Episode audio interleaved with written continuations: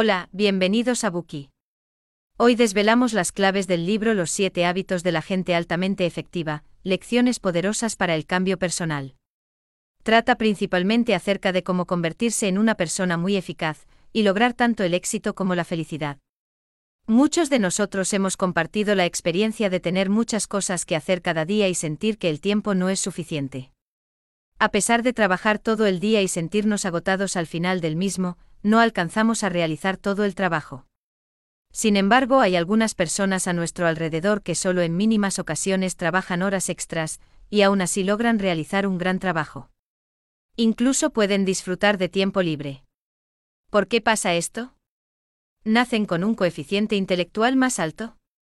La verdad es que esto se debe a que algunos de ellos han desarrollado buenos hábitos de alta efectividad, lo que los lleva a tener una vida cómoda pero altamente efectiva. Quizás te estés preguntando, ¿qué significa tener alta efectividad? La alta efectividad se refiere al equilibrio entre la producción y la capacidad de producción, lo que en este libro se denomina el equilibrio entre P y CP. P significa producción y CP significa capacidad de producción. ¿Has oído hablar de la fábula del ganso y los huevos de oro? La fábula cuenta que un granjero tiene un ganso que puede poner huevos de oro, por lo que pronto se vuelve fabulosamente rico. Sin embargo, el granjero codicioso se siente insatisfecho con un solo huevo de oro por día, por lo que mata al ganso, con la esperanza de obtener todos los huevos de oro. Para su sorpresa, no hay huevos de oro dentro del ganso. Pero además ahora el ganso ha muerto, por lo que no hay forma de conseguir otro huevo de oro. Así, el granjero lo ha echado todo a perder. En esta fábula, lo que se produce son los huevos de oro y la capacidad de producción, es decir, el activo productor, o lo que llamamos la capacidad de producir, es el ganso que pone los huevos de oro. Si nos enfocamos en los huevos y descuidamos al ganso, perderemos tanto al ganso como a los huevos. Por el contrario, si solo cuidamos del ganso sin tener en cuenta los huevos, no podemos alimentarnos ni a nosotros mismos ni al ganso. Por lo tanto, solo cuando cuidas bien al ganso puedes conseguir huevos de oro. Y solo cuando controlas tu deseo de pedirle demasiado al ganso es que puedes mantenerlo vivo. Del mismo modo, solo cuando logras un equilibrio entre el desempeño laboral y el bienestar, puedes lograr una efectividad real y conseguir mayores logros. Este libro nos muestra exactamente cuáles son las formas específicas que pueden ayudarte a lograr fácilmente una alta efectividad. El autor de este libro, Stephen Covey, fue un gurú de la gestión de renombre mundial y una autoridad de liderazgo muy respetada. Tiene una reputación muy alta y duradera en el ámbito de las teorías de liderazgo, las relaciones familiares e interpersonales y la gestión personal. Reconocido como un maestro del de las ideas y el conocimiento de la comunidad académica estadounidense, Cavi fue nombrado una de las 25 personas más influyentes en la historia de Estados Unidos y un mentor del potencial humano por la revista Time. Los siete hábitos de la gente altamente efectiva, lecciones poderosas para el cambio personal, también se conoce como la Biblia de la comunidad empresarial estadounidense y el Departamento de Gestión Gubernamental. Forbes lo clasifica como uno de los 10 libros de gestión más influyentes de la historia. En él aprenderás siete buenos hábitos que te ayudarán a ser exitoso y altamente efectivo frente a los pequeños desafíos, lograr efectividad personal e interpersonal, y hacer un cambio inmenso en tu vida y tu carrera. Sin más preámbulos, presentaremos el libro en las siguientes tres partes. Primera parte, cómo mejorar la eficacia personal y lograr la victoria privada.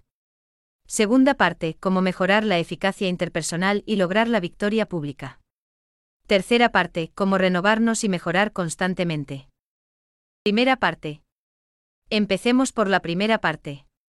Para mejorar la efectividad personal y lograr la victoria privada, necesitamos desarrollar tres hábitos. Ser proactivos, comenzar con el objetivo en mente, y ponerlo primero en primer lugar. El primer hábito ser proactivo implica elegir la forma de responder a los estímulos materiales, psicológicos y sociales externos de acuerdo con nuestros valores. Significa mucho más que tomar iniciativas. Por el contrario, se trata de una actitud hacia la vida, es decir, de ser responsables de nuestras propias vidas. Las personas proactivas son conscientes de que nuestro comportamiento es una consecuencia de nuestras decisiones, no de nuestras condiciones. Así que debemos tener la iniciativa y la responsabilidad de hacer que las cosas sucedan. El comportamiento de las personas proactivas es producto de su propia elección consciente, basada en valores, más que de la influencia del entorno, las condiciones externas y las demás personas. A diferencia de esto, las personas reactivas se dejan influir fácilmente por el entorno y por otras personas. Según el autor, se debe tener iniciativa para crear el balance entre P y CP de efectividad de nuestra vida. Entre los siete hábitos de las personas altamente efectivas, los otros seis hábitos dependen del desarrollo de nuestro músculo proactivo. Si afrontamos el statu quo y el futuro con una actitud positiva y creamos un entorno favorable, podemos alcanzar mejores oportunidades y desarrollo. Cavi trabajó una vez con un grupo de personas en la industria de mejoras para el hogar.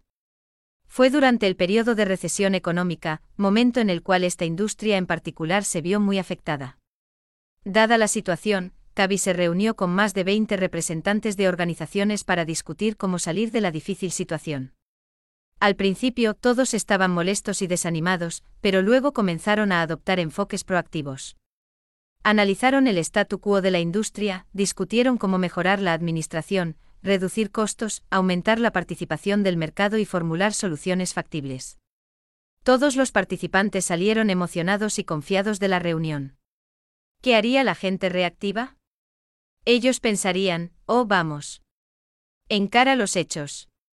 Lo único que puedes hacer en este momento es llevar ese enfoque de pensamiento positivo y psicológico personal. Pero tarde o temprano, tendrás que enfrentarte a la realidad. Cavi argumentó que las empresas, las familias y las comunidades sociales deberían tener una actitud proactiva, crear una cultura proactiva y lograr los propósitos y valores compartidos de la organización. ¿Cómo podemos saber si una persona es proactiva o no? Es sencillo. Podemos prestar atención a aquello en lo que esta persona concentra su tiempo y energía. Todos tenemos una amplia gama de preocupaciones, como nuestra carrera, familia, niños y salud. Todos estos factores forman nuestro círculo de preocupación. Sin embargo, dentro de él hay algunas cosas sobre las que no tenemos control real y otras sobre las que sí podemos hacer algo. Las preocupaciones en el último grupo forman un círculo más pequeño llamado el círculo de influencia. Este incluye preocupaciones como dominar una habilidad y construir buenas relaciones interpersonales. Las personas proactivas centran sus esfuerzos en el círculo de influencia. Es decir, trabajan en las cosas sobre las que pueden hacer algo. Por el contrario, las personas reactivas centran sus esfuerzos en las cosas que están fuera del círculo de influencia. Por lo tanto, se centran en la debilidad de otras personas y en cosas que van más allá de su propia capacidad individual. A menudo culpan y acusan a otros y encuentran justificaciones para sus comportamientos negativos. ¿Cómo podemos ser proactivos? Debemos enfocarnos en el círculo de influencia y agrandar gradualmente dicho círculo. En otras palabras, debemos comenzar por cambiar las cosas que están bajo nuestro control, mejorando nosotros mismos primero, y a partir de ahí, comenzar a influir y cambiar el entorno. Tener una actitud proactiva significa hacer todo lo posible para cambiar algo que es posible modificar. Incluso frente a aquellas cosas que no se pueden modificar, las personas proactivas no culparán a los factores externos ni se rendirán con desesperación, sino que se mantendrán optimistas y emprendedoras. El autor tomó la historia de Gandhi como ejemplo. Gandhi fue criticado por las cámaras legislativas indias porque se negó a unirse a ellas para condenar al imperio británico por su subyugación del pueblo indio. Por el contrario, Gandhi decidió ir al campo y trabajar con los hombres del campo en las buenas y en las malas. Paso a paso su influencia fue aumentando primero entre la gente pobre, y luego se ganó el apoyo y la confianza de la gente de todo el país, expandiendo así su círculo de influencia. Mediante huelgas de hambre y persuasión moral, finalmente logró liberar a los indios de la colonización británica. Como podemos ver, ser proactivo es el punto de partida hacia una alta efectividad, algo vital para nuestra vida. Sin embargo, además de eso, si queremos lograr la victoria privada, también debemos desarrollar el hábito de comenzar con el objetivo en mente. Comenzar con el objetivo en mente significa tener una comprensión clara de nuestra dirección y destino antes de emprender cualquier acción significa tomar nuestras metas de vida como criterio para examinar lo que decimos y hacemos. De esta manera podemos evitar extraviarnos en la búsqueda de nuestros objetivos y sentirnos arrepentidos después. El autor señala que todas las cosas se crean dos veces. Antes de comenzar, primero concebimos un plan en mente. Esta es la primera creación o creación mental. Una vez que tengamos una idea, la pondremos en práctica. Esa es la segunda creación o creación física. Por ejemplo, si queremos construir una casa, primero debemos pensar en la estructura arquitectónica y en cada detalle de ella, y hacer un plano de diseño específico. Esta es la primera creación. A continuación, podemos realizar la construcción real según el plano y edificar la casa. Esa es la segunda creación. El segundo hábito de las personas altamente eficaces, que es comenzar con el objetivo en mente, tiene que ver con la primera creación. Esta se aplica a muchas cosas, desde la planificación de nuestra vida hasta el inicio de una empresa y la crianza de los hijos. Siempre debemos establecer una meta primero, para poder seguir avanzando y tomar la iniciativa de diseñar o reescribir nuestro guion de vida. Lo mismo ocurre con la crianza de los hijos. Si queremos criar hijos autodisciplinados y responsables, debemos tener ese objetivo en mente a diario y nunca hacer algo que socave su autodisciplina o la autoestima. Usando instrucciones y valores claros como modelo, podemos desempeñar adecuadamente nuestro papel como padres. Entonces, ¿cómo podemos determinar nuestras metas y direcciones en la vida? Cavi sugiere que debemos centrarnos en los principios para descubrir nuestros objetivos y direcciones. ¿Qué son los principios? Los principios son verdades de aplicación universal, como la gravedad en la dimensión física. Son leyes naturales que no se pueden ignorar. Por ejemplo, la justicia, la honestidad y la integridad son los principios de la sociedad civilizada. Estos principios son la brújula que se aplica a todos los aspectos de la vida. Cuanto más se ajuste la forma de pensar de una persona a ellos, más eficaz será su vida. ¿Cómo comenzamos con el objetivo en mente en la práctica? Cavi sugiere escribir una declaración de misión personal.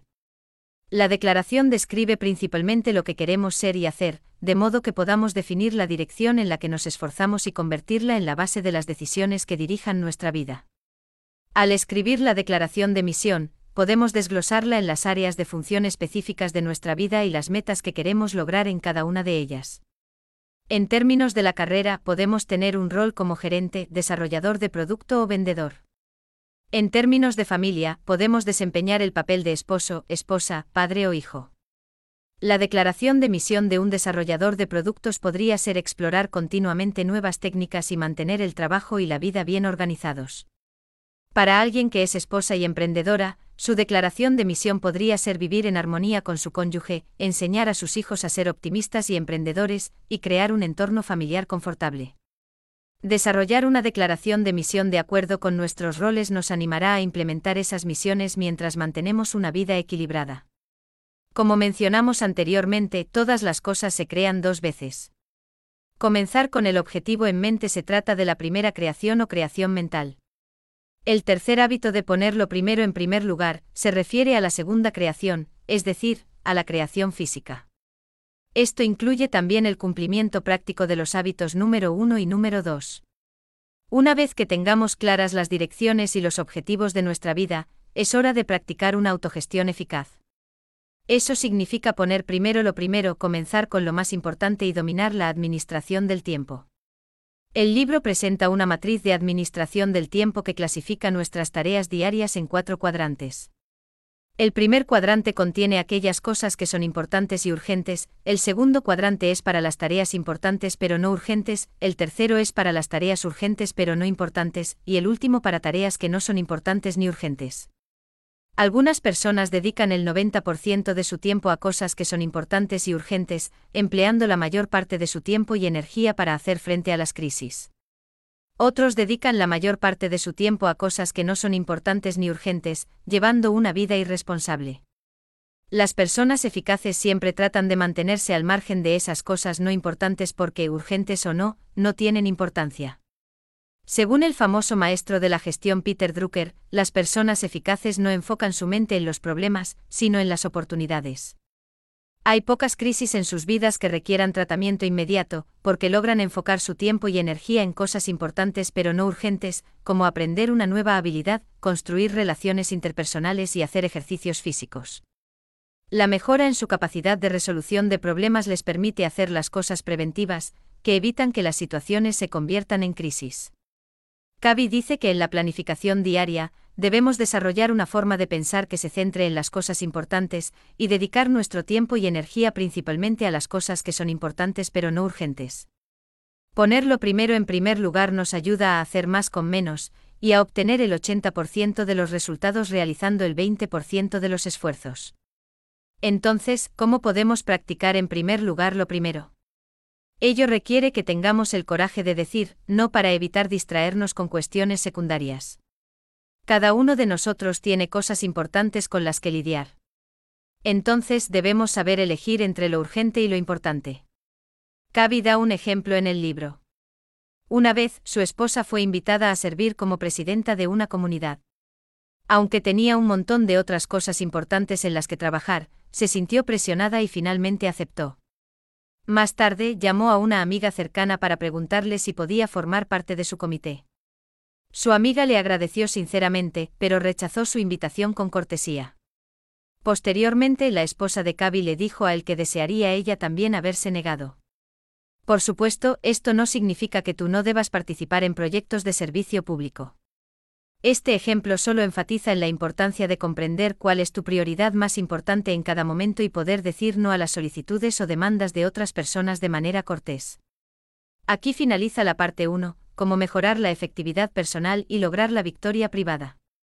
Primero debemos tener una actitud proactiva en la vida, cambiar las cosas que están bajo nuestro control y ampliar gradualmente nuestro círculo de influencia. Luego necesitamos determinar las direcciones y metas de nuestra vida, comenzar con el objetivo en mente y escribir una declaración de misión. El último paso es poner en primer lugar lo primero y dedicar nuestro tiempo y energía principalmente a cosas importantes pero no urgentes. Gracias por escuchar. Compruebe el enlace de abajo para desbloquear el contenido completo.